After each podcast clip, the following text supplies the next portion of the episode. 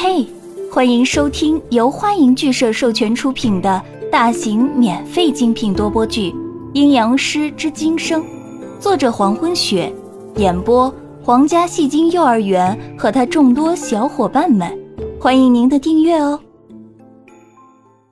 第一百零六章，前世今生书屋，族桑正站在书屋的台阶下往上看着，过了一会儿才开口问道。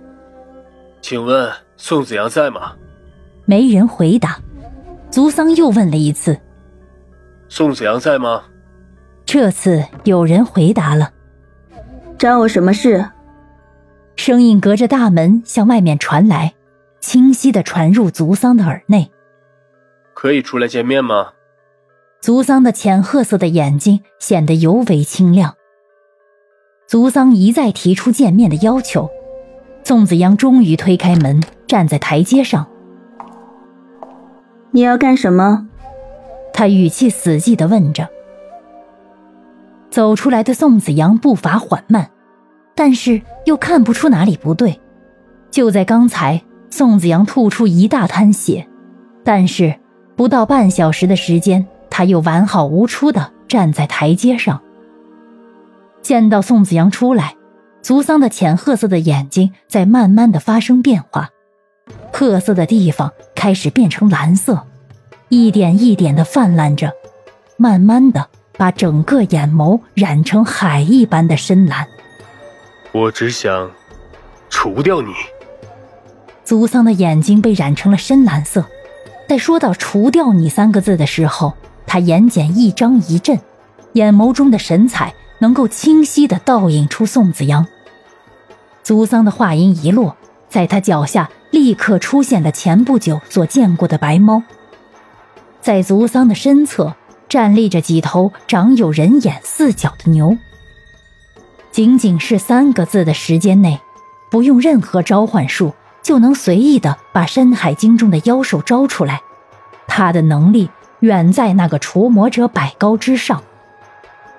那只白猫，《山海经》中曾记载，白身虎爪，如山猫之灵敏，起地皆有风烟，名曰良渠。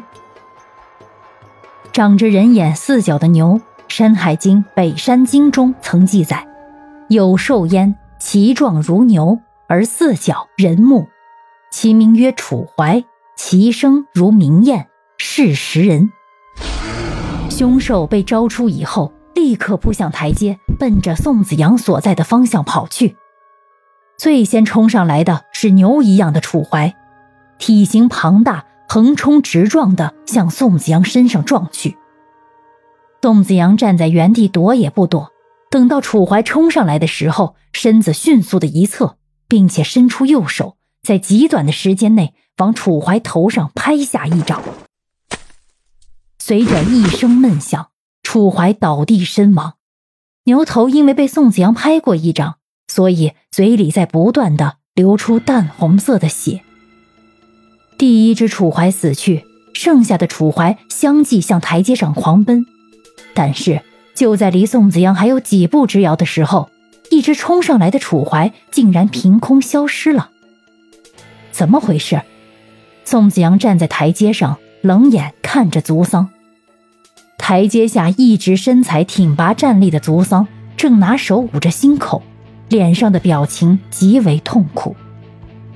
宋子阳瞧着族桑痛苦的神色，静静地走下台阶，来到他的身边。你怎么了？宋子阳眼眸不眨地问着。难道你想同情我？族桑捂住心口，艰难地说着。此刻他的心正在剧痛。离人说的没错，他的身体用不了多久了，现在的他急需新的身体。对付你这种人，不需要同情。宋子阳的语气和平常一样。消失在这世界上，对大家都有好处。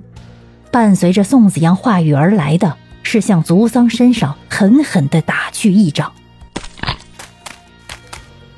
同一时间，一连两种不同的声音响起，前面的声音是出掌的声音，后面是骨头被折断的声音。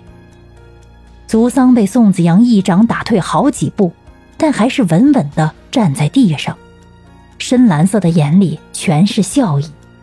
但是，宋子阳却是将左手藏在身后，跟着后退一步。就在宋子阳拍出一掌的同时，族桑用另一只手准确无误地扣住了宋子阳左手手腕，然后向后一拧，咔嚓，宋子阳的左手被族桑扯断。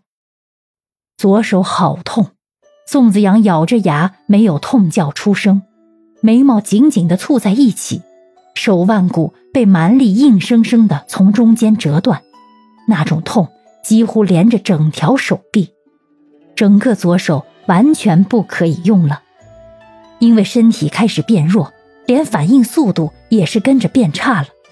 宋子阳暗自想着，自己的力量还可以支撑多久？一年。两年，或是三年。子阳，台阶上传来江涛的声音。